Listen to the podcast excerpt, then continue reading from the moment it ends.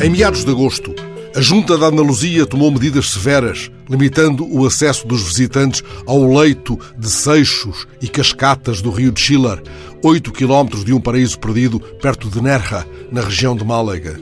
Nerja, lá foi rodada a série Verão Azul, lembras-te? A Junta de Andaluzia já tinha vedado o acesso ao rio durante o pico da pandemia e agora foi muito sensível aos insistentes protestos dos ambientalistas.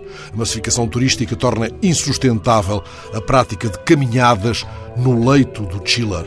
Aquele cujas águas eram um caminho, tão exaltado nos folhetos turísticos que promoviam jornadas de várias horas com o rio pelos tornozelos, passeios de caiaque, duches nas cascatas mais próximas da nascente, sucumbiu, desfaleceu. É um rio esgotado. Quando li a notícia, escrevi no caderninho: Os teus passos podem secar um rio. Lembras-te do poema de Manuel Bandeira, Sonhando Passárgadas? Ele vai em busca de Passárgada, não apenas porque lá é amigo do rei, não apenas porque ali onde se encontra já não é feliz. Ele vai ao encontro da aventura.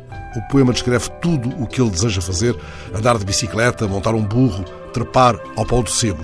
Escreve o sonhador: Quando estiver cansado, deito na beira do rio, mando chamar a mãe d'água para me contar as histórias que no tempo de eu, menino, Rosa me vinha contar.